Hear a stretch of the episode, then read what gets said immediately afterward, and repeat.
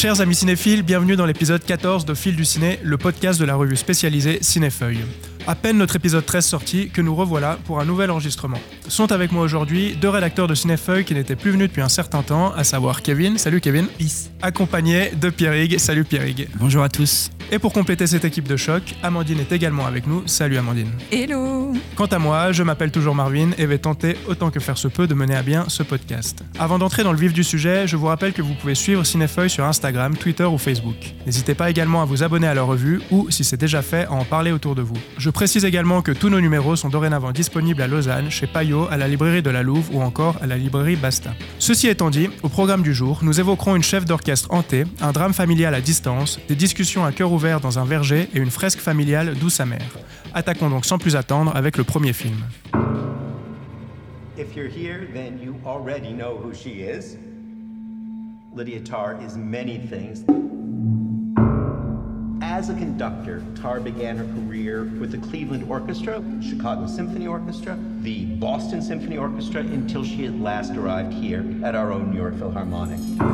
In 2013, Berlin elected Tar as its principal conductor, and she's remained there ever since. Lydia Tarr has also written music for the stage and screen. She is one of only 15 EGOTs, meaning those who have won all four major entertainment awards. Thank you for joining us, Maestro. Thank you.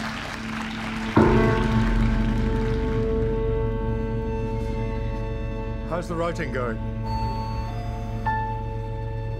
Not so well. I keep hearing something. Schopenhauer measured a man's intelligence against his sensitivity to noise. Do you ever find yourself overwhelmed by emotion? Yes. Yes, that does happen.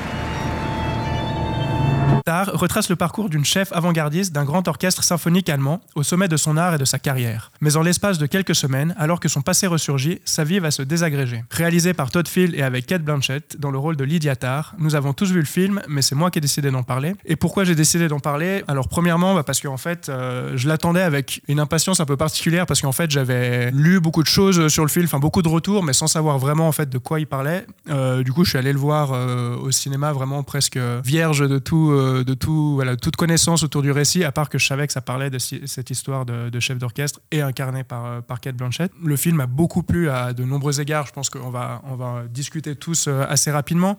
Mais un des trucs que j'ai aimé premièrement, c'est déjà la mise en scène dès le début en fait du film, avec une scène d'ouverture que je trouve assez impressionnante, où on a donc euh, ce, personnage donc, de Lydia, Lydia Tarr, qui est une chef d'orchestre qui euh, fait une masterclass en fait, parce qu'on va revenir aussi sur le, jeu de, de Kate Blanchett, qui est, je trouve, assez incroyable tout du long du film, mais dès, euh, dès cette intro, euh, on la sent en pleine maîtrise de son, de son art en quelque sorte, et elle incarne ce personnage à merveille, qui est un personnage qu'on découvre vraiment au, au fur et à mesure. En fait, on est, on est un peu mitigé sur, sur ce personnage parce qu'on on comprend très vite qu'elle est, qu'elle est très talentueuse, qu'elle a un parcours derrière elle qui est, incroyable. Euh, Quand on entre dans le film, elle est vraiment, euh, comme je disais, à l'apogée de son, art. Mais du coup, euh, voilà, il n'y a pas, en tout cas à titre personnel, moi, j'ai pas eu une empathie qui s'est créée auprès d'elle, en tout cas dans les premiers moments du film. Après, par rapport à ce qui lui arrive, on peut comprendre qu'il n'y a pas d'empathie ou qu'on la juge différemment.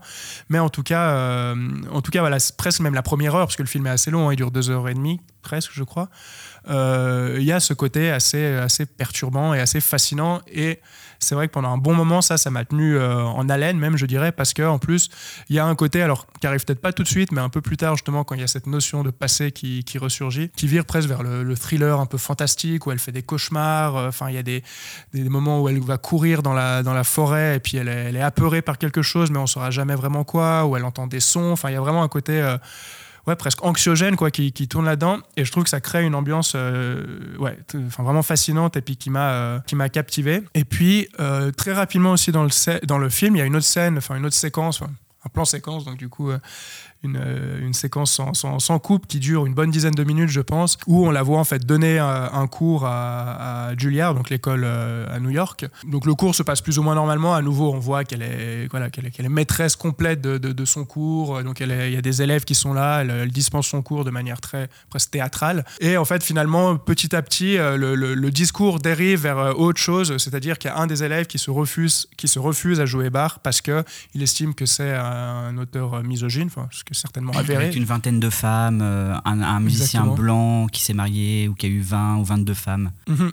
Et donc voilà, bah, c'est là où il y a ce- ce- cette thématique qui entre, je trouve, concrètement en jeu, même si dans la première scène que j'évoquais, on, on peut l'apercevoir un peu.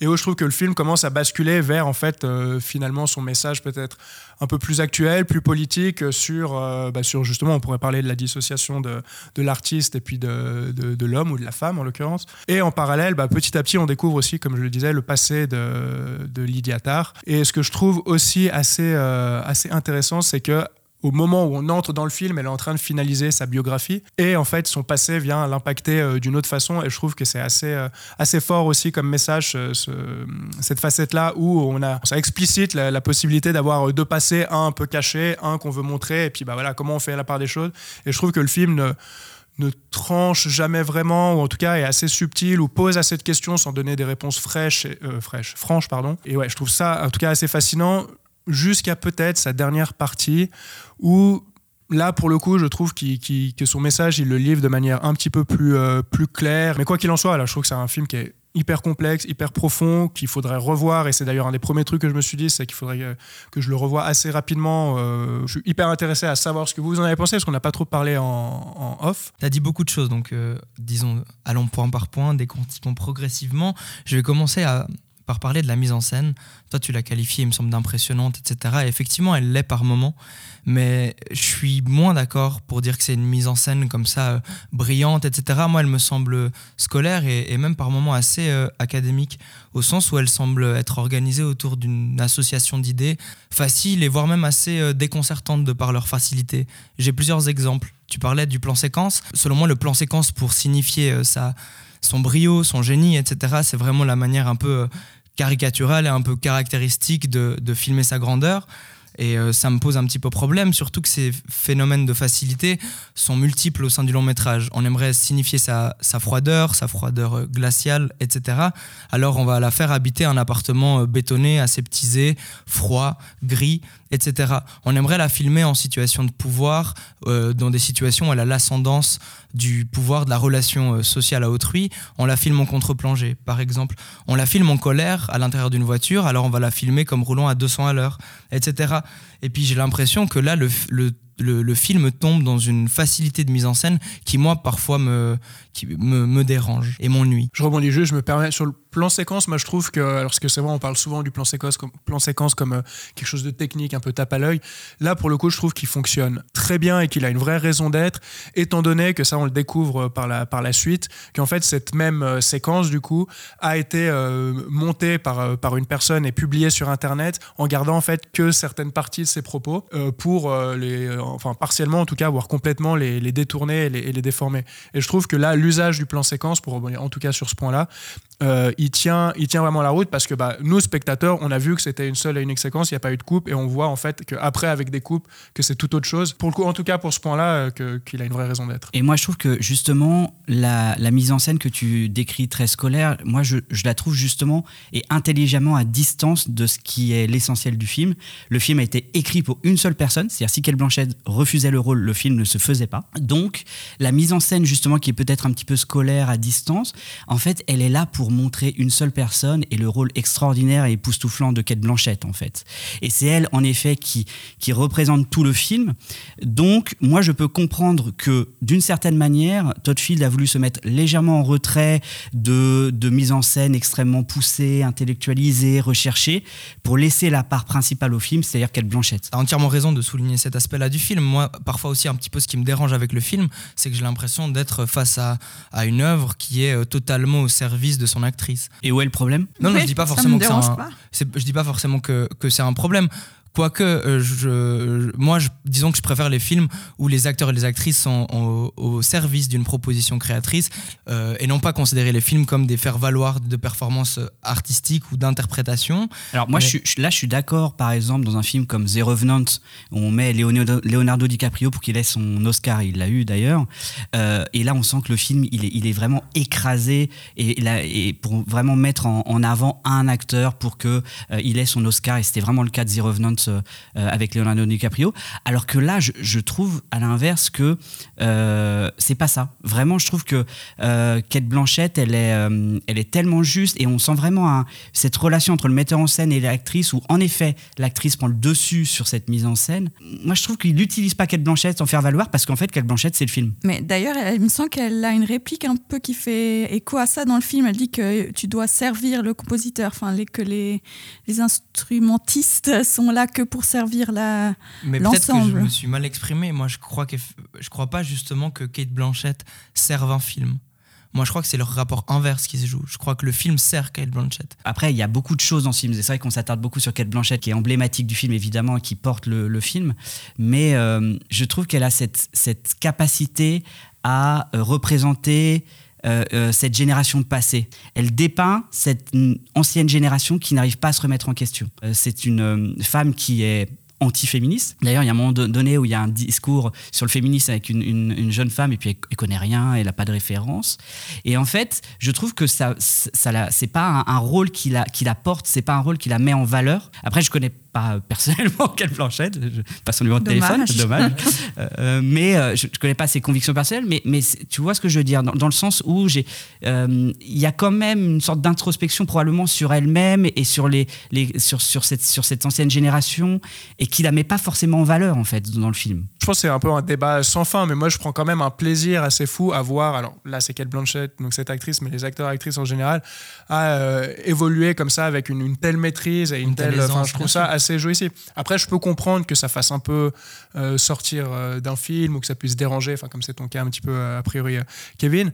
Euh, mais au-delà de ça, comme on l'a dit, il n'y a pas que ça dans le film, même si c'est une part euh, pré- prépondérante quoi, ou très importante. Je pense qu'il faut juste pas rabattre, euh, pour juste te répondre du coup Pierrick, juste pas rabattre euh, l'actrice et son personnage. Effectivement, le personnage qu'elle incarne, c'est un personnage qui est globalement détestable, assez problématique sur plein d'aspects, et donc effectivement, son personnage n'est pas mis en valeur. Par contre, elle, de par sa performance, de par son aisance et de par sa maîtrise, évidemment qu'elle est mise en, elle est mise en avant. Elle est mise en avant au travers de ses aptitudes de comédienne extraordinaire. Mais c'est vrai qu'il y a plein, y a plein d'autres sujets euh, qu'on, qu'on- qu'on- que tu as abordé très bien, euh, Marvin, sur, sur cette génération MeToo aussi, qui a profondément marqué ces femmes. Et en fait, l'idée est quand même assez intéressante de prendre une femme lesbienne qui, euh, euh, dans notre inconscient, va être une femme très engagée, féministe, et puis de détourner ce personnage un petit peu de lesbienne, en, fait, euh, filmé comme... euh, une, sorte de petite crapule qui va profiter de son pouvoir, profiter de sa position. Et je trouve l'idée de renverser euh, ça, au lieu de filmer, bah, euh, euh, malheureusement, il y a des affaires qui sortent euh, toutes les semaines euh, de- de- d'hommes d'hommes qui profitent de leur position, de leur situation pour faire des abus sexuels, du harcèlement. D'inverser Oui. comme ça, je trouve ça très Justement, intéressant. le fait qu'elle soit lesbienne ou pas, je trouve que le fait que ce soit une femme, c'est intéressant parce qu'on a- on n'a pas l'habitude de voir une femme attaquer sur ce genre de, de sujet comme, comme on le voit là, où il y a des choses qui ressortent. Ouais. Il y a plein de thématiques très actuelles qui sont, qui sont amenées de manière très intelligente, pas surlignées, euh, qui, qui laissent la place à l'interrogation, au questionnement, euh, sans être moralisateur non plus. Je pense quand même que justement derrière euh, un peu ce- tout cet apparat, enfin que ce soit l'interprétation euh, comme on en a parlé, que ce soit derrière euh, ces plans séquences, derrière ces scènes, euh, je pense qu'il y a quand même beaucoup de scènes où il y a plein de choses qui, qui, qui sont un peu faufilées ou Mhm. au, au- au travers de lignes de dialogue. Euh, c'est là où je parlais de profondeur, c'est que, enfin, à titre personnel, je sais pas euh, Il y a quels sont les styles d'analyse de chacun, mais non, je non, mais je dis, euh, la première fois, surtout là en plus, comme je l'ai dit en préambule, que, que je savais pas à quoi m'attendre, bah, c'est encore plus difficile de commencer à capter tout ce genre de choses et puis euh, et de, de revoir plusieurs fois les films de manière générale. Je pense que c'est bien, mais celui-ci en particulier pour, euh, pour déceler justement ces- cette finesse et ces choses qu'il peut y avoir euh, un petit peu à droite à gauche disséminées, ne serait-ce que dans quelques lignes de, de dialogue ou dans quelques cadrages ou, ou autre. Amandine, est-ce que tu veux ajouter quelque chose dont tu as peu entendu? Non, moi, alors, euh, ça me fait un peu de la peine quand j'entends que Kevin, tu dis que c'est un personnage détestable, euh, Lyotard, parce qu'en fait, moi, je l'ai beaucoup aimé. Donc, je me, me remets en question. Peut-être, bon, déjà, à la base, moi, je croyais que c'était une, euh, vraie, une personne qui existait vraiment. Quand j'ai vu la bande-annonce, je me suis dit, ah, tiens, Enfin, j'avais vraiment l'impression que c'était une, une- un film, un biopic, quoi. Mais non. Alors oui, euh, elle a vraiment des, grosses, euh, des grosses dimensions problématiques, comme euh, justement le fait qu'elle ait un passé trouble. Mais aussi, je trouve qu'elle a beaucoup de, parties d'elle-même très pas fragile, mais en tout cas, on la voit troublée à certains moments. Et je me suis dit, ah, bah, il y a des craquelures dans, le, dans la façade de pierre de, de cette Lydia Tarr. Donc, non, j'ai trouvé qu'à certains moments, oui, on a envie de le l'étrangler, mais à d'autres, elle est assez attendrissante. pas moi une seule seconde. Ah ouais? Je trouve que c'est un monstre antipathique, euh, complètement distante sur le monde qui l'entoure, froide, glaciale. Euh, je trouve qu'il n'y a absolument rien à sauver. Et justement, la fin est absolument terrible. Cette quête de lumière éternelle, elle veut encore exister. Elle, ah, mais veut... elle dénie sa propre déchéance à la fin. Elle, refuse, elle refuse la chute qui est fatale. Elle, sa, sa, vie est finie, sa vie professionnelle en tout cas est finie. En fait, l'intelligence, c'est parfois de se rendre compte qu'on échoue, qu'on est dans l'erreur. Mais le pire, c'est de vouloir s'accrocher, de refuser de voir qu'on est fini. Et elle, c'est vraiment la déchéance du bout en bout. Et c'est vrai que moi, j'ai ressenti aucune empathie pendant le film. Mais effectivement, c'est hyper intéressant ce que tu dis là, parce qu'elle apparaît quand même comme une femme qui, euh, grisée par son talent et, aussi par le pouvoir que ce talent-là lui, lui, lui procure, reproduit sans cesse que le patriarcat, patriarcat a mis en scène avant qu'elle arrive sur, sur le trône. Et puis en termes de représentation, ça pose des questions à la fois intéressantes, mais aussi un peu problématiques. En tout cas, elle est aussi dépeinte comme une femme complètement sourde aux questions politiques de son temps. Je me rappelle notamment quand elle a un rendez-vous avec euh, la jeune violoncelliste euh, qui lui parle de la date de la grève des femmes, qu'elle méconnaît complètement. Donc effectivement, je pense qu'elle est dépeinte comme, euh, comme un personnage antiféministe et en fait euh, extrêmement opportuniste aussi, qui est uniquement mu et motivé par ses propres intérêts personnels. Bon, je crois qu'on a à peu près fait le tour et du coup, après ce passage en Allemagne, revenons en Suisse en enchaînant avec le film suivant.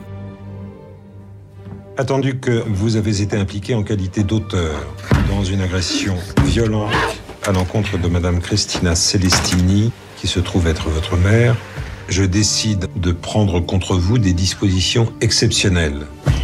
Il vous sera dorénavant rigoureusement interdit de vous approcher à moins de 100 mètres du domicile de votre mère.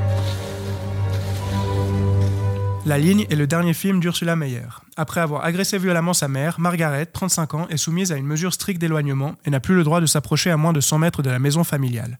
Mais cette distance qui la sépare de son foyer ne fait qu'exacerber son désir de se rapprocher des siens. Chaque jour la voit revenir sur cette frontière aussi invisible qu'infranchissable.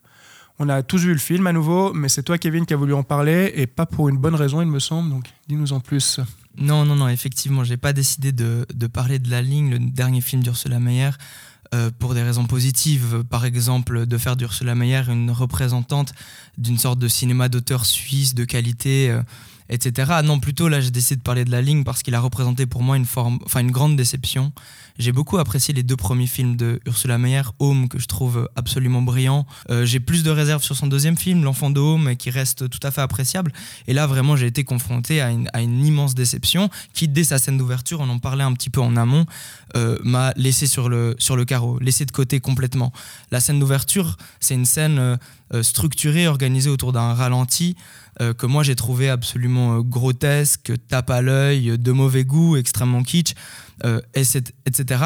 En fait, c'est un ralenti qui présente le conflit familial sur lequel repose la structure narrative de l'intégralité du long métrage. Et d'ailleurs, les raisons de ce conflit familial ne sont jamais verbalisées, thématisées au sein du film. Donc le, film et Ursula Meyer fait le choix très arbitraire de fonder l'intégralité de son film sur un arbitraire de scénario complet. Et j'ai l'impression que le film, en fait, ne cesse de procéder à cette opération, euh, déployer des choses qu'il n'explique jamais, euh, comme par exemple le, mysticisme un peu forcené du personnage de la petite sœur, que moi je trouve un peu invraisemblable parce qu'inexpliqué. On ne sait pas d'où il vient, donc on a vraiment beaucoup de peine à comprendre par exemple cet aspect-là du film. Euh, je vais peut-être déjà m'arrêter là, comme ça je vous, enfin, je vous laisse euh, rebondir sur ça. Et puis... Bah, bah moi je suis en, grande partie d'accord avec toi. Euh, la, scène d'ouverture m'a complètement sorti direct du film. c'est vraiment, je trouve, un, cinéma ringardisé par sa mise en scène, dépassé, figé. Et, et, le problème, c'est que c'est cette scène d'ouverture qui doit te faire rentrer dans le film. Et puis moi, ça m'a sorti à peine l'ouverture commençait. Et, et, puis je suis complètement d'accord avec toi sur, cette, euh, sur ce personnage de cette petite sœur que j'ai absolument pas compris. Je trouve l'héroïne mal castée, qui joue mal. L'héroïne principale, je la trouve euh, mauvaise. On parlait Donc aussi. cette fameuse Margaret. La, Margaret, la exactement. Ouais. Pourtant, je trouve que moi, c'est la moins pire, mais Euh, dans le lot. ouais. euh, après, donc on a parlé euh, de Valeria Brunet-Tedeschi qui est ici complètement, je trouve, perdue. Elle, est- elle, elle joue l'antipathie absolue, elle joue le burlesque. elle- des fois, elle essaye d'être drôle. Est- Est-ce que- est-ce qu'on doit rire ou pas? Est-ce que elle, veut jouer une femme un peu burlesque et dépassée, ou alors une femme plus tyrannique, antipathique? On est tout le temps perdu entre ces deux, euh, ces deux choses-là. Elle aussi, Et- je pense. et elle aussi, du coup. Et, euh, et, et les, les petites choses qu'on peut quand même tirer de positif de film, c'est de voir à quel point le désamour d'une mère, l'absence d'une mère peut mener à la violence, euh, comme euh, engendre, comme euh, cette héroïne qui est extrêmement violente. Ça, c'est le petit aspect peut-être un petit peu intéressant du, du film et, et relativement bien amené. Mais pour le reste, c'est vrai que moi, je suis passé, euh, je suis passé vraiment à côté. Moi, j'ai trouvé que le personnage de Valeria Bruni Tedeschi, c'était un peu une tare ratée, en fait, parce que aussi elle fait de la musique. C'est une Mais, euh, Aero, oui, peut-être. C'est une tare, point. Non, mais enfin, elle- on voit qu'elle elle voulait être soliste, mais après, euh, bon, elle dit que c'est à cause de son enfant que ça n'a pas fonctionné, mais qui sait, peut-être qu'elle était juste sans talent. Euh, et aussi, enfin, j'ai l'impression que, ça voulait être une, un personnage un peu toxique, enfin, de, de mère toxique, mais, mais sans aucune raison. Enfin, c'est vraiment, il y a tout qui est surfait, je trouve, dans ce film, à commencer justement par cette scène d'ouverture fameuse où ce ralenti et ce son, des fois euh, fort, des fois euh, sourd. Enfin, vraiment, tout est surfait, tout le monde joue avec les pieds. euh, c'est dur, c'est pénible à regarder, j'ai trouvé. Ouais, Enfin, tout à fait, c'est pénible à regarder. Tu as entièrement raison de dire que c'est surfait parce que je crois qu'effectivement, l'excès dans tout, hein, dans l'interprétation notamment, l'excès est vraiment le principe moteur du film. Dès son ouverture, avec, euh, on, on a parlé, ce ralenti, euh, complètement tape à l'œil. Mais vraiment, l'excès, c'est le principe moteur du film. L'interprétation de, Brune- euh, de Valeria Bruni Tedeschi, moi, je la trouve outrancière également, voire assez désagréable par moments, complètement dans la discordance. On comprend jamais véritablement ce qu'elle essaie de jouer. Tu l'as très bien très très bien dit. Par contre, moi je trouve vraiment le film également émaillé par des gros problèmes d'écriture. Par exemple, le fait que euh, Valeria Brunet Tedeschi soit souvent euh, prise dans des logorées comme ça, euh, euh, énervée, euh, névrotique, et à ça on répond par le mutisme de Margaret, et puis son attrait pour la violence, la violence physique, les poings, etc. Il y a également le fait que Valeria Brunet Tedeschi, tout d'un coup, alors qu'elle était passionnée toute sa vie de musique et une grande artiste musicale, décide de vendre son piano, on comprend pas Exact. véritablement Mm. pourquoi. Et euh, à l'inverse, Margaret, une fois de plus, qui incarne le strict opposé, à savoir qu'elle elle recommence à faire de la musique, elle, euh, elle a même un concert à la fin du film. J'ai l'impression qu'en fait, le film repose sur une sorte de logiciel binaire. Et là, on voit vraiment les, les schémas de- d'écriture qui apparaissent même comme une sorte de programme euh, informatique. Et puis même, les personnages, je trouve, n'ont aucune évolution au sein de l'histoire, enfin, le long de l'histoire. Ils commencent. euh, L'autre, ouais, l'autre sœur, moi que j'aime, j'ai oublié le nom de cette actrice, mais que j'avais beaucoup aimé dans Annie Colère. Ouais, c'est India Air. Ok, euh, India Air. Et moi, que j'avais beaucoup aimé dans Annie Colère, je la trouvais hyper solaire, enfin formidable. Et puis là, c'est vraiment un personnage raté. On sait pas ce qu'elle fait là. Et même elle, là aussi, il y a une scène hi- hilarante où à un moment donné, elle crie en sortant d'un bus. C'est tellement raté que ça m'a fait presque rire. Rire ou ça gêne. Enfin, moi, on parlait, euh, quand, quand on a Ouais, parlé de Triangle of Sadness de Sans filtre, on parlait du malaise. Moi, je disais que ce qui me dérangeait, c'était pas tant le malaise, mais d'autres choses. Et, euh, mais, et là, pour le coup, il y a une scène de, de Noël, là, où on a donc tout le monde qui est réuni, donc on a le droit vraiment à, à toute cette euh, tripotée d'acteurs et de l'actrice, là, pour le coup, euh, majoritairement. Et ouais, moi, j'étais mal dans mon, dans mon fauteuil de, de cinéma, mais par un malaise de dire, mais qu'est-ce que je suis en train de, de regarder? Alors, euh, Bruni Tedeschi n'est pas une actrice que j'aime particulièrement. Elle m'énerve souvent, mais alors là, c'est C'est le summum. C'est le summum. C'est le summum. Et je trouve aussi que la- le point de vue, parce que finalement on est du point de vue donc de la, de la plus jeune des sœurs là, donc euh, Marion, elle s'appelle, donc cette, euh, cette petite sœur qui euh, justement qui prie, qui chante des, des- des chansons religi- religieuses et tout ça. Et je trouve que vraiment c'est le point de vue le plus inintéressant qu'on aurait pu prendre parmi euh, parmi ce lot euh, là. Enfin puis, enfin bref, je veux pas épiloguer non plus parce que Non, je, vous rejoins sur, tous les points, fait. mais C'est- c'est- Moi, j'aimerais peut-être juste rajouter quelque chose parce qu'on a, bon, on a déjà bien descendu le film, on a été euh, méchant vis-à-vis du film. Mais euh, moi, le deuxième c'est élément. lui qui a été m'a- méchant vis-à-vis de nous. ouais. C'est vrai, c'est vrai. Mais le deuxième élément, moi, qui m'a sorti du film après donc ce- cette ouverture euh, au ralenti, c'est euh, le fait que la petite sœur, donc Marion, celle qu'on suit, celle, enfin le personnage sur lequel on est focalisé, trace une ligne matérielle un périmètre comme ça euh, à la peinture qui correspond aux mesures d'éloignement que Margaret est censée respecter. Bon, alors moi j'ai trouvé que c'était une facilité, un problème d'écriture son nom déjà, vraiment une faute à éviter, surtout lorsqu'on appelle euh, un film La Ligne. Mais je me suis dit, après tout, pourquoi pas si le film. Ça peut être euh, un concept. En fait. Ça peut être, mais justement, mais je me dis, si ça peut être un concept que le film assume de bout en bout, c'est hyper intéressant. Bien sûr, mais qui se base là-dessus. Qui se base là-dessus, c'est-à-dire la caméra, elle n'aura pas le droit non plus de traverser cette Et qu'est-ce que ça fait du coup de communiquer de voir des gens avec qui on est à 600 mètres de distance. Et là, il y a des vrais enjeux qui se jouent. On doit se crier pour se parler, etc.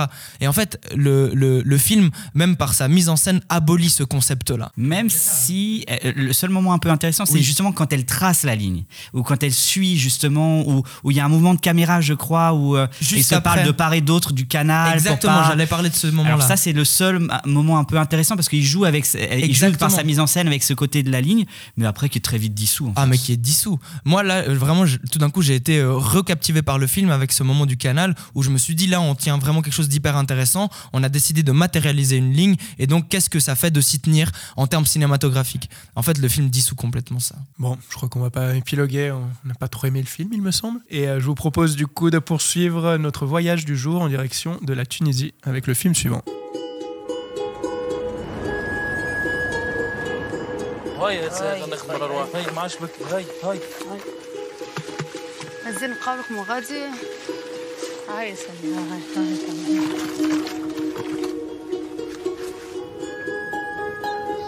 امم عبده ما خد هنا ولا في المستيق غادي خير الحقيقة هاد لهنا خير الحقيقة فياش لهنا خير نهار كامل يوم يعيشوا على بعضهم تقول لي هنا خير Sous les figues est le premier long métrage de fiction d'Erich Sheheri. Au nord-ouest de la Tunisie, des jeunes femmes travaillent à la récolte des figues. Sous le regard des ouvrières plus âgées et des hommes, elles flirtent, se taquinent, se disputent. Au fil de la journée, le verger devient un théâtre d'émotions où se jouent les rêves et les espoirs de chacune et chacun. On a tous vu le film, mais c'est toi, Amandine, qui a voulu nous en parler, donc dis-nous pourquoi. Alors, parce que moi, j'ai vraiment été emportée par ce film, alors que je partais pas forcément gagnant. Enfin, je me disais bon. Mais j'ai beaucoup aimé. Euh, j'adore qu'on soit totalement catapulté dans, dans l'histoire dès le début. On n'a pas, pas d'introduction, on, ne sait pas qui sont les personnages. On est mis directement au milieu de leur groupe, euh, donc de, de personnes, euh, hommes et femmes, qui vont récolter des figues. Ouais, vraiment, on, a l'impression de faire partie de ce groupe de, de travailleurs-travailleuses et sans, sans qu'on nous, qu'on nous tienne par la main, je sais pas comment dire ça, mais on comprend au fur et à mesure des conversations quels sont leurs liens, quels sont leurs leur euh, histoire euh, personnelle, etc. Et je trouvais que ça faisait donner, ça donnait une, impression presque de, de théâtre, puisqu'on a toujours des petits duos en fait qui se forment euh, au fur et à mesure de la journée de travail. Des gens travaillent les uns avec les autres et on, découvre du coup de, des facettes de leur personnalité, leur, leurs idées, et notamment sur l'amour, qui est un grand, grand sujet du film, mais aussi les relations hommes-femmes plus en général dans, dans la société. Et on a donc une séparation générationnelle, puisqu'on a des, des, travailleurs plus jeunes qui font le, le travail euh, plus physique, donc de ramasser les figues, et on a les travailleurs, travailleuses plus âgés qui les trient.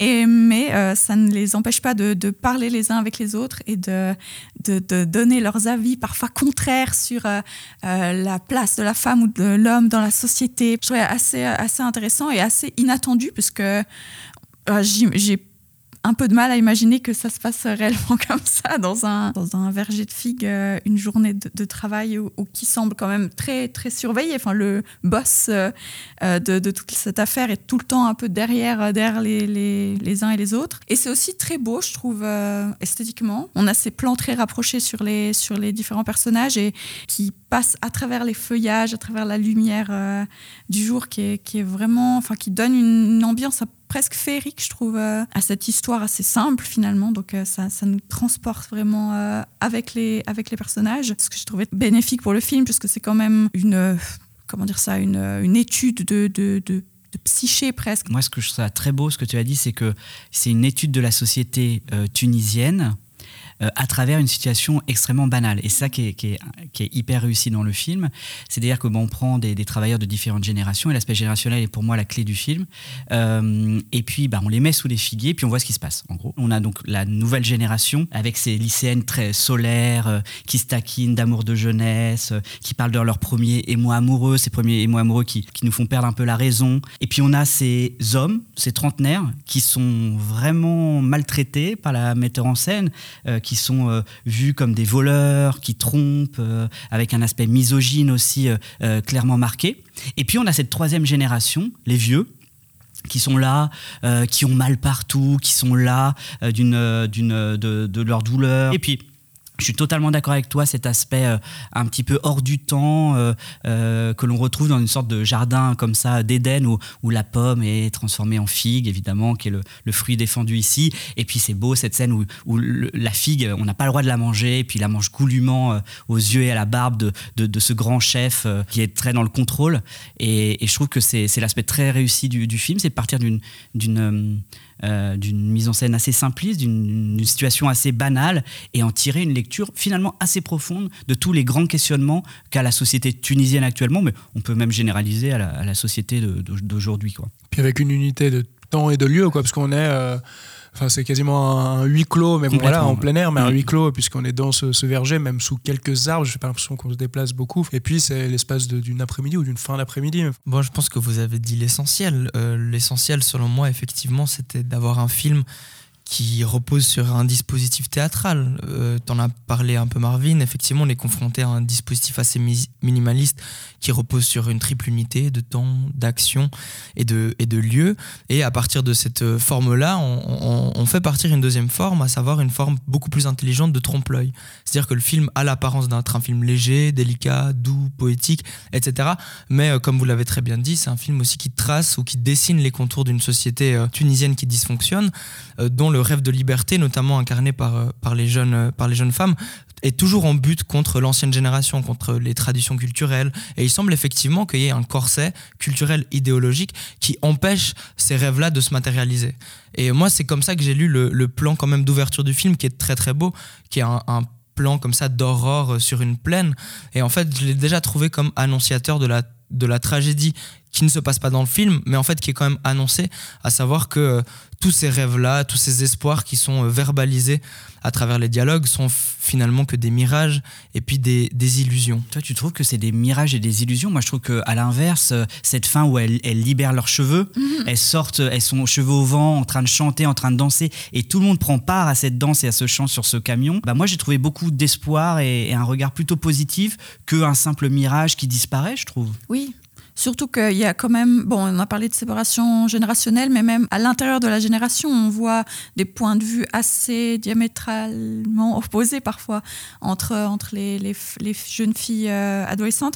Et là, à la fin, c'est comme si tout leur conflit de la journée était oublié. Après, je pense que l'oubli temporaire ou éphémère ne devrait pas être compris comme euh, un déni. Je pense qu'en fait, elles sont quand même euh, malheureusement sous la tutelle d'une société organisée euh, autour d'un patriarche, autour d'ici d'un patron etc., qui les surveille. Tu l'as dit, il y a un dispositif, euh, un dispositif assez voyeuriste où lui, il est en train de surveiller tout le monde. En plus, d'ailleurs, il, il, il, travaille main dans la main avec une femme plus âgée, une ouvrière aînée, qui lui sert Dieu et d'oreille, qui surveille un petit peu les agissements et les, et les dits de, toute cette génération-là. Donc j'ai quand même l'impression qu'il y a une impossibilité thématisée par le film de sortir de ce corsage quand même très serré. Non, parce qu'il est filmé, il est filmé en, il est ridicule en fait, ce, patron il, est, il, est, filmé en, petit être ridicule, contrôleur, mais alors qui contrôle rien du tout. Euh, les gens, ils travaillent pas, ils travaillent pas, ils mangent leurs figues, et, lui qui tente de contrôler, mais il contrôle pas grand chose en fait. Et, justement, à l'inverse, je trouve que c'est un, un vrai message d'espoir de dire que on peut vraiment euh, mettre à bas ce système-là, euh, euh donner une grande gifle parce qu'en fait, on s'en fiche en fait de ce contrôle-là. Et regarde ce qu'on fait, on est en train de manger les figues sous ton nez et tu vois rien. On est en train de blablater alors que euh, on, on, tu nous demandes de travailler et qu'on ne le fait pas. Et, moi, je trouve que c'est ça la force du film. Et puis à la fin, on peut enlever nos foulards dans les cheveux et danser et rire. Et, donc c'est pour ça que moi, je trouve euh, que c'est beaucoup plus du côté euh, euh, de l'espoir et, positif que, l'inverse. Le film, en tout cas, un, un état des choses pas spécialement joyeux dans la forme, mais dans le fond, justement, vu que ça représente cette société tunisienne, on voit, tu parlais de cette personne qui, surveille et qui, va dire au chef ah, qui a fait quoi, qui a volé, tout ça. Bah, ça représente clairement une facette de la, j'imagine, de la société tunisienne. Mais par contre, je, suis assez d'accord aussi sur cette ouverture, euh, euh, surtout que cette chanson à la fin, donc qui n'est pas traduite, mais il semblerait que ce soit une chanson euh, euh, un peu un peu coquine, un peu osée comme ça dans les paroles. Et puis on voit même que les certains hommes qui sont donc à l'arrière de cette voiture qui rentrent après une journée de travail sont un peu un peu gênés parce que bon, voilà, évidemment eux comprennent les, les paroles contrairement à nous. Et justement de voir ce genre de choses un peu plus euh, pleines d'espoir et plus lumineuses, c'est vrai que c'est plutôt plaisant et ça fait du ça fait du bien. Et je pense qu'une des grandes forces du film, c'est effectivement euh, d'éviter l'écueil du misérabilisme. Et ici, on, on quand même euh, à la, à la réalisatrice de filmer euh, toute la violence, en fait, des situations minées par des rapports de force et des rapports sociaux, mais en fait de les filmer avec douceur, avec euh, humanité et avec euh, délicatesse. Et je pense que là euh, réside le vrai choix politique du, enfin le vrai geste politique du film. On va enchaîner du coup, je pense, avec notre dernière escale de notre périple du jour, euh, moins ensoleillée mais non moins intéressante socialement, c'est-à-dire la banlieue parisienne dans laquelle se déroule le film suivant.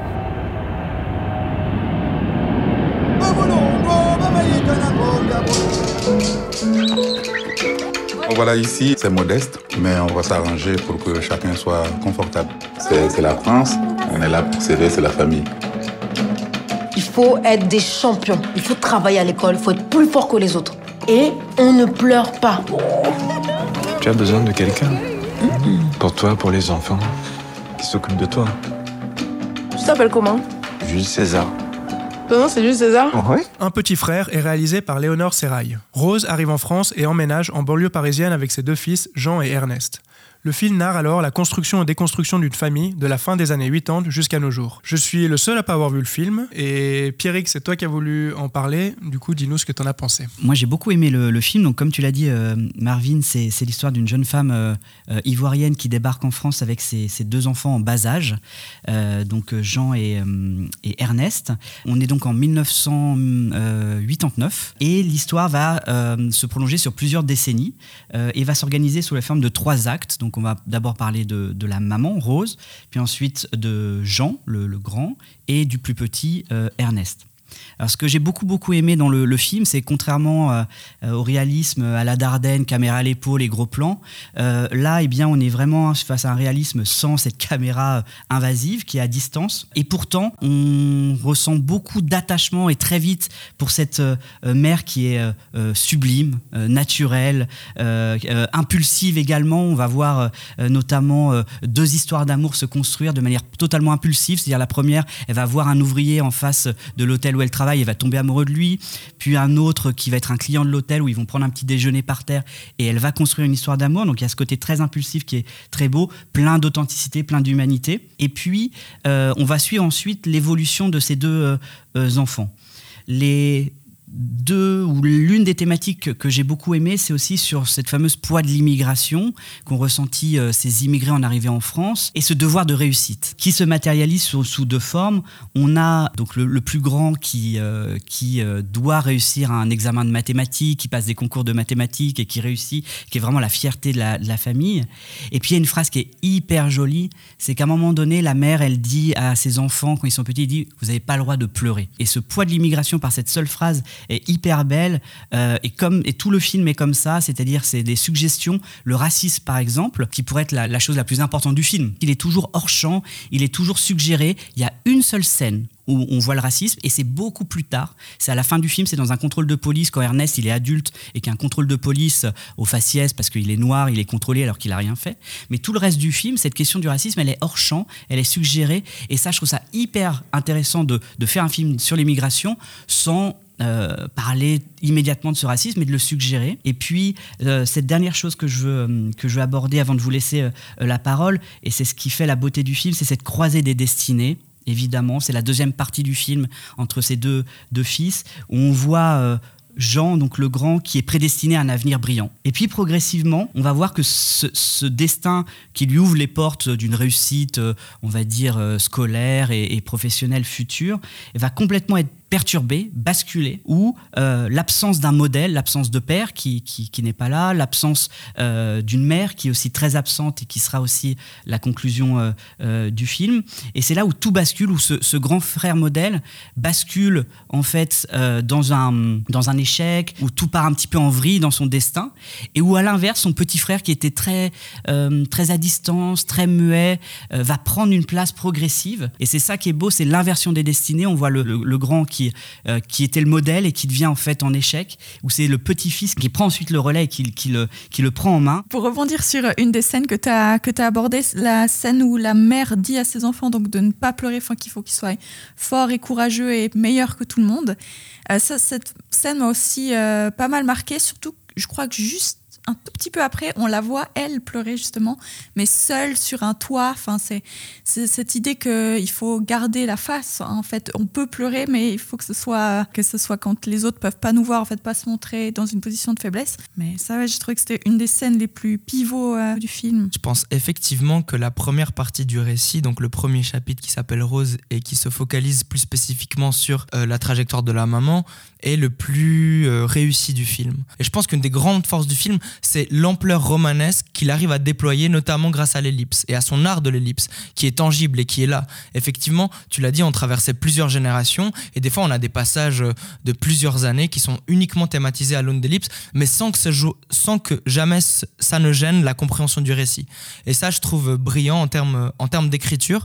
Et je crois qu'une des vraies forces du film, c'est son écriture d'ensemble. D'ailleurs, il me semble avoir entendu dans une, dans une interview de la réalisatrice qu'elle a fait ses écoles à la FEMIS oui. euh, en scénario, il me semble. Hein. En scénario, oui. Donc, ce qui n'est pas du tout étonnant. Et effectivement, il y a un vrai savoir-faire pour écrire, pour écrire tout en déployant une sorte d'art hyper économe, à la fois en termes de montage, de plan, mais aussi en termes d'écriture. Il y a énormément de choses qui passent par les non-dits, par ce qu'on ne se dit pas, par le langage euh, des corps, etc., qui se, tout d'un coup, supplée au langage verbal. Et ça, c'est hyper intéressant. Mais parce que aussi, euh, dans, dans cette famille-là, on ne se dit pas les choses. C'est ça qui est beau, c'est que on ne se parle peu, parler de ses sentiments, parler de ses émotions, c'est quelque chose qui qui se fait pas.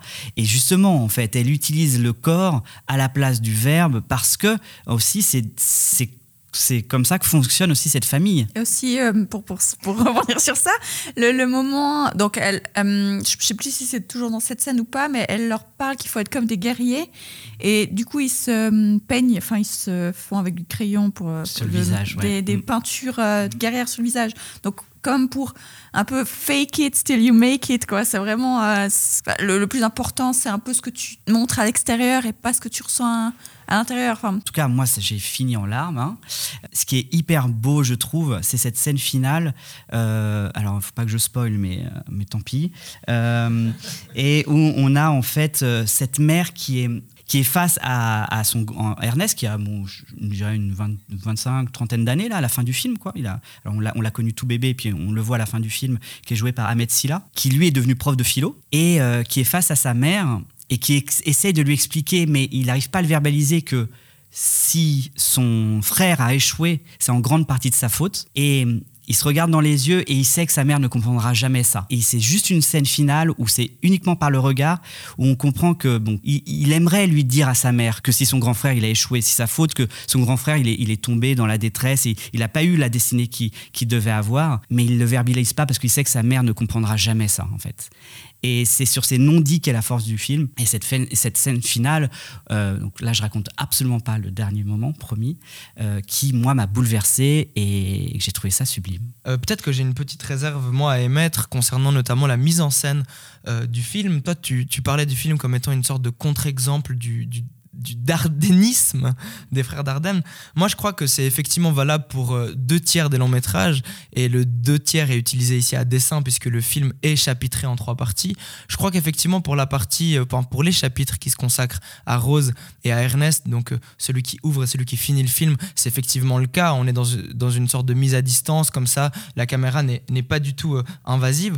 Par contre, dans la deuxième partie du film, donc la partie intermédiaire, celle qui se focalise sur le personnage de Jean Qui est un, un jeune homme aussi euh, plus colérique, euh, beaucoup plus euh, à l'écoute de ses émotions, très impulsif, etc. J'ai l'impression qu'ici, la, caméra de la réalisatrice tombe dans l'écueil de le représenter avec une caméra qui s'agite beaucoup, le rythme tout à coup s'accélère, il y a beaucoup plus de plans. Et, moi, c'est vrai que là, c'est un moment qui m'a davantage déplu parce que j'ai trouvé un peu la mise en scène programmatique. J'ai trouvé assez dommage que le film rejoue la dichotomie narrative sur le plan, euh, sur le plan formel. Euh, bah, en fait, moi, je trouve que non, en fait, parce que je trouve que c'est justement là où, où, où est- la force du film, c'est justement ces, trois séquences. Et je pense que cette séquence beaucoup plus impulsive, beaucoup plus euh, rapide, euh, bah, est indispensable. Est indispensable pour voir justement cette accélération de rythme, cette évolution qui est l'âge de l'adolescence. L'adolescence, c'est ça aussi. hein. L'adolescence, c'est c'est l'aspect virevoltant, c'est l'aspect impulsif, et la caméra se mêle à ça. En termes de focalisation, juste ça me pose problème parce que j'ai l'impression que euh, sur le plan formel, on condamne également euh, la trajectoire de Jean. Alors la condamnation, elle a beaucoup lieu sur le plan discursif. Et moi, j'ai juste l'impression que formellement, on rejoue cette condamnation-là. Et là, ça me pose problème, surtout que la deuxième partie se conclut sur une séquence qui est sans doute la plus belle du film, où euh, le grand frère va dormir avec le, avec le petit frère et ils se prennent dans les bras et c'est très émouvant. Et ensuite, il y a un cut et on passe au chapitre sur Ernest. C'est le on- petit frère qui fait une caresse au grand Oui, frère oui. qui ne bouge pas. Et c'est tout ça la beauté du- de cette séquence, c'est que c'est le petit, c'est là où on comprend que c'est le petit frère qui commence à prendre soin du grand frère, qui, qui ne bouge pas et Mais qui donc- est immobile dans le lit. Mais euh, complètement, et je suis d'accord, peut-être que je me suis mal exprimé, mais effectivement, c'est ce qui se passe. Mais là, il y a un cut et on passe sur le troisième chapitre consacré à Ernest. Donc, j'ai l'impression qu'ici, on valide la trajectoire sociale qui sera celle de, celle de Jean. Non, parce qu'on comprend très bien que, que, que, que la faute, c'est pas lui, la faute c'est pas l'adolescent, la faute c'est pas Jean. La caméra est beaucoup moins, beaucoup moins claire et limpide que toi. Non, non, mais je, je pense que euh, c'est aussi intéressant que euh, au milieu de ce film, tu es passé par cette émotion en disant mais attends, mais qu'est-ce qu'elle veut me dire, euh, Sarah Et C'est c'est que c'est la faute de cet adolescent qui fait n'importe quoi et qui fout sa vie en l'air. C'est intéressant que tu, que, que tu as ça en tête. Et puis cette idée en tête, elle va évoluer jusqu'à la fin du film pour te contredire. Mais est-ce que petit frère veut grandir trop vite ou pas? Euh, non, voilà.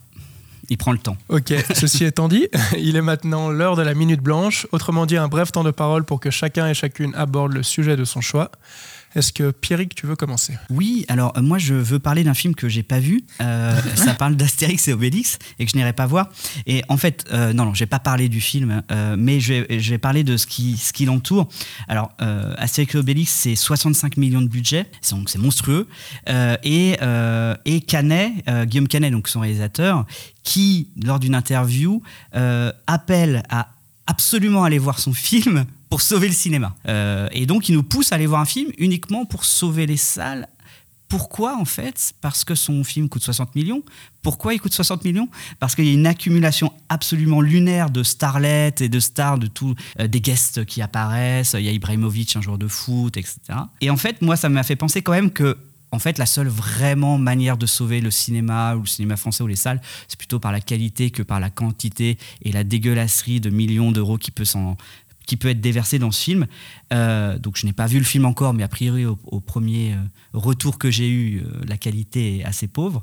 Et, c'est pour ça que j'ai regardé un petit peu les tops, les tops 2022 fr- des films français, mais quand je dis top 2022, c'est pas, c'est les, réussites et les, entrées en salle, pardon. Puis dans les entrées en salle, on a quand même dans le top 50 des plus grosses réussites, euh, on a Revoir Paris, qui est un beau, qui est un très très beau film. On a L'innocent, on a Ouistreham, on a La Nuit du 12, on a Un autre monde de brisé. Donc on a en fait un cinéma français qui est plutôt bien représenté et non pas par sa quantité d'argent mis, mais plutôt par la qualité euh, de, de ses choix euh, de, thématiques, de sa qualité cinématographique. Donc voilà, c'est ça mon message. C'était euh, plutôt que d'aller quémander qu'on aille voir un film parce qu'en fait on a dépensé l'argent de manière n'importe comment, autant réduire un peu le budget et en faire de la qualité. Ça amènera beaucoup plus de gens euh, au cinéma, une réussite sur le plus long terme.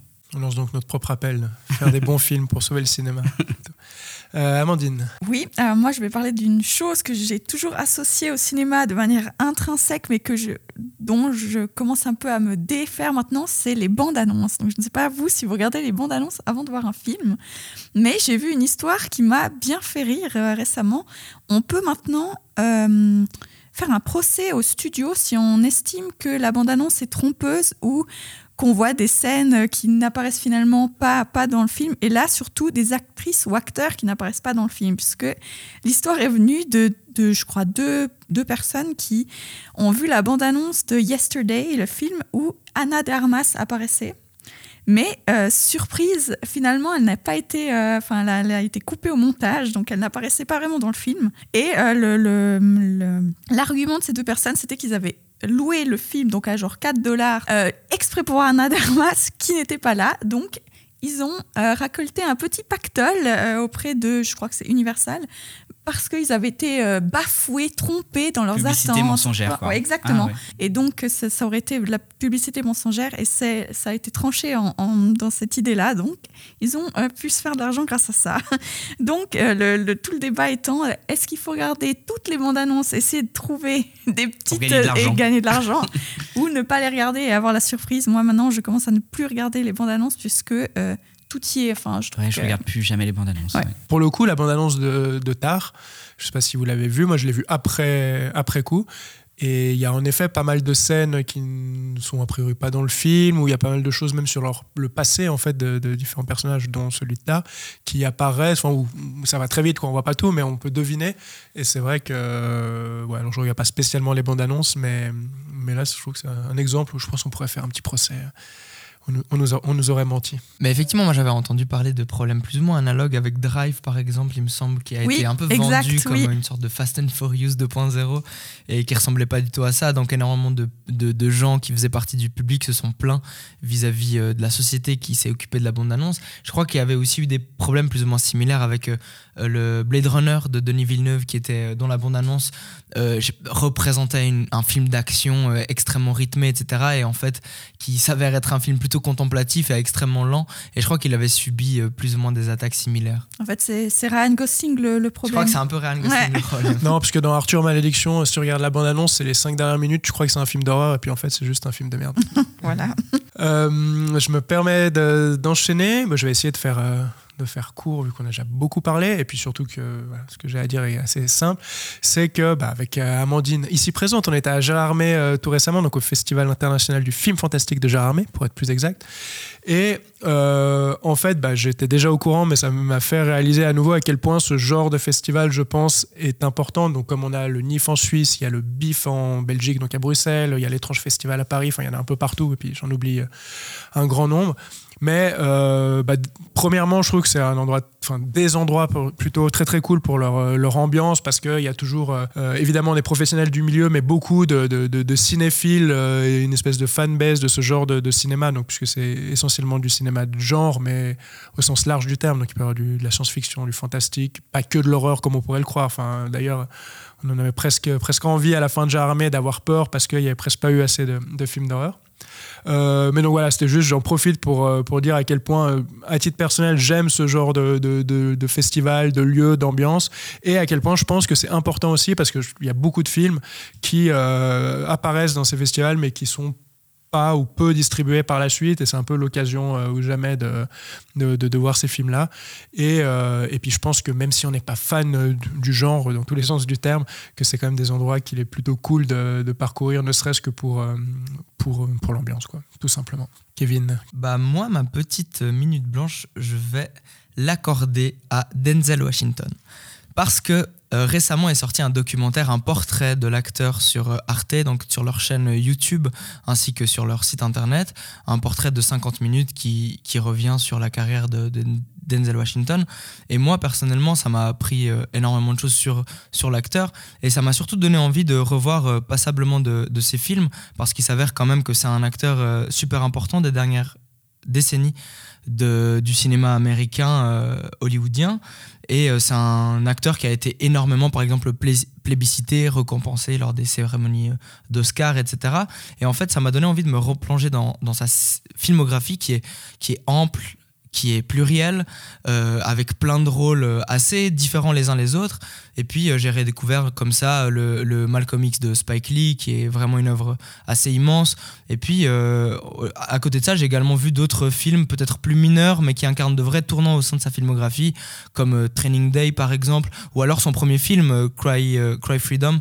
Du coup, je vous invite à vous replonger dans la filmographie, assez inégale c'est vrai, mais avec des vrais moments de, de prestige de Denzel Washington. Pour terminer, bah, comme à notre habitude, on va passer aux suggestions de fin d'épisode. Euh, donc après avoir parlé figues, navets et baguettes, on va continuer à faire notre marché avec une thématique fruits et légumes. Oui, vous avez bien entendu. Donc une thématique fruits et légumes qui fait rire euh, Amandine à juste titre. Et qui veut commencer à nous ouvrir l'appétit Est-ce que Kevin, tu veux poursuivre dans ta lancée? Euh, Bon, bah alors pourquoi pas? Moi, j'ai beaucoup hésité entre deux films et dire ça, ça me permet du coup de parler de deux films. De fait, j'ai beaucoup hésité entre euh, le film de Bergman, euh, Les Fraises Sauvages, qui est un film que j'aime beaucoup, d'un cinéaste avec lequel j'entretiens un rapport assez compliqué entre beaucoup d'excitation et beaucoup d'ennui euh, précisément. Mais j'ai décidé plutôt de parler de Au travers des oliviers, qui est un film de Abbas Kiarostami, sorti en, en 94, donc trois ans avant qu'il soit plébiscité et palmé au Festival de Cannes, avec un, un film qui s'appelle Le goût d'Asris, donc qui aurait pu également être conseillé autour de cette table. Et puis, euh, Au travers des oliviers, c'est un film qui s'inscrit dans une trilogie débutée par Abbas Kiarostami en 1987 avec euh, Où est la maison de mon ami et ensuite continuer avec euh, La vie continue, puis terminer avec euh, Au travers des oliviers en 94. En fait, qui sont trois films qui cohabitent et qui interagissent les uns des autres. On suit des acteurs qui traversent les trois films, on voit des situations se répéter parmi les trois films, etc. Et moi, je recommande Au travers des oliviers parce que c'est un film qui m'a vraiment beaucoup beaucoup touché dans le style euh, caractéristique de Abbas Kiarostami, dans un style qui mêle fiction et documentaire, et afin de créer une œuvre assez singulière, toujours travaillée euh, de, poésie, de, mélancolie, mais toujours aussi habité par un, une vraie passion et un vrai amour du, du cinéma. Je suis obligé d'enchaîner parce qu'en fait, euh, j'ai profité de cette thématique pour voir Le goût de la cerise que je n'avais jamais vu, et j'avais, enfin, c'est le premier film de, de Kiarostami que j'ai vu, donc pour dire que c'était c'était la bonne occasion euh, avec, euh, avec ces thématiques-là. Et euh, donc voilà, je conseille Le goût de la cerise puisque je l'ai vu tout récemment et que je l'ai beaucoup aimé. Alors je ne vais pas épiloguer sur le, sur le film, mais c'est vrai que je ne savais pas vraiment à quoi m'attendre. C'est toujours difficile quand on, attaque un film qui voilà, il comme tu l'as dit, il a, il a, gagné la Palme d'Or en 97 à Cannes. et puis il véhicule, c'est presque un jeu de mots vu que le, personnage principal est tout du long dans sa voiture, mais, euh, mais, mais, beaucoup de choses, donc euh, j'ai pas encore, je pense, le, recul pour vraiment euh, dire ce que j'en pense, mais je sais que, que, je me suis clairement laissé emporter dans ce, dans ce, dans ce récit qui, je trouve, faut vraiment, même je trouve que le synopsis de base, on parlait des bandes annonces qu'on dit trop, là je trouve que le synopsis de base, on dit déjà presque trop, mais en tout cas, ayant voyagé en, Iran et retrouvé certains paysages et cette langue et de nombreuses thématiques, et on pourrait presque faire le lien avec Sous les figues, euh, où ça paraît abordé de manière presque légère parfois, mais qui sont des thématiques très lourdes et très propres au pays où ça se passe, donc pour ce cas-là en, Iran. Euh, ça a été une très belle découverte pour moi et je pense que du coup je vais continuer à explorer la filmographie de ce réalisateur et puis je conseille donc fortement le, film. Amandine, à ton tour. Alors moi je vais partir euh, du truc vraiment que tout le monde a vu mais je prends chaque petite excuse que j'ai pour parler de ce film, c'est Orange Mécanique, qui est un des films que j'ai vu quand j'étais trop jeune, j'imagine, pour le voir, mais qui m'a vraiment lancé dans une espèce de d'obsession pour euh, tous les films euh, déjà de Kubrick en général, mais aussi de, de, genre, car ça m'a vraiment fait un impact, un effet euh, fou et vraiment j'adore ce film, je le regarde tous les ans, je pense. Et sinon, pour les choses moins connues et aussi un peu moins bien niveau qualité, Banana Split, je ne sais pas si vous avez entendu parler de ce La chanson Lio Non, non, non, c'est un film qui date de 2018, je crois. sympathique, coming of age, sur... c'est vraiment très niais, mais c'est euh, un couple qui se sépare et euh, donc un, un, garçon et une fille et le, le, garçon se met en couple avec une nouvelle fille et euh, son ex devient meilleur ami avec cette nouvelle copine. Enfin, vraiment dit comme ça, ça a l'air traîné, ça l'est, mais c'est sympa. Ah, si on vous regardez Orange Mécanique, vous vous sentez mal. Après, vous regardez Banana Split, ça va mieux. Voilà. Je pense que c'est le meilleur enchaînement du monde, à mon avis. Belle soirée en perspective. J'avais même pas pensé à Orange Mécanique alors que ça aurait clairement dû me traverser l'esprit. Pierre Hig, pour terminer. Alors, moi, je, un peu de légèreté aussi, j'ai envie de parler de Ma vie de courgette de Claude Barras, qui est un film d'animation de 2016 et qui euh, m'a beaucoup touché, que j'ai beaucoup aimé. Euh, et, euh, j'aime toujours bien parler un peu de films d'animation. C'est un genre qui est un petit peu abandonné et pourtant qui souvent me touche. Je pense, je pense souvent à J'ai perdu mon corps de de, de, Clapin qui était incroyable. Quel grand film. Ouais. Euh, et, euh, et, puis Ma vie de courgette, qui est un film suisse, hein, il me semble. Oui. On est ouais, partiellement en tout cas, mais oui. voilà. Et donc c'est l'histoire de, de, Courgette qui, euh, qui va perdre sa maman, qui va se retrouver dans un orphelinat et qui va devoir s'intégrer, apprendre à, apprendre à vivre avec, avec cette perte, trouver des nouveaux repères auprès de ses camarades. Et puis tous ses camarades d'ailleurs autour de lui qui vont avoir tous aussi des histoires difficiles. Et il va se construire son avenir dans, ses difficultés. Euh, dans cette souffrance et il va trouver un, policier, un, adulte qui va pouvoir l'accueillir. Donc euh, euh, voilà, il y a beaucoup de, poésie, de délicatesse, une émotion assez forte quand même, et puis un aspect esthétique quand même, je sens pâte à modeler. Et donc voilà, je le, recommande parce que c'est une belle petite parenthèse de douceur et d'émotion. Il y avait eu le... Moi, j'avais découvert le court métrage avant, en fait. Il y avait un court métrage qui s'appelait Courgette. Je crois que je l'avais d'ailleurs vu à la nuit du court métrage euh, ici à Lausanne. Et euh, qui m'avait énormément donné envie de voir le, film. En gros, c'est Courgette, donc le personnage du, du, long métrage qui passe le casting pour le long métrage. Donc, déjà, il y a une espèce de mise en abîme qui est assez sympa. Et je trouvais que le personnage était déjà hyper attachant, hyper touchant. Et, donc, j'étais allé voir par la suite. Euh, euh, le, long métrage. Et du coup, je te, je te, rejoins sur cette euh, proposition. Bon, je crois qu'on a tous les ingrédients euh, pour faire notre petite cuisine et terminer ce 14e épisode de Fil du Ciné. Merci à toutes et à tous de nous avoir écoutés. Merci à vous autour de cette table d'y avoir participé. On se retrouve très vite pour un nouvel épisode. Et d'ici là, n'oubliez pas de manger 5 fruits et légumes par jour. Ciao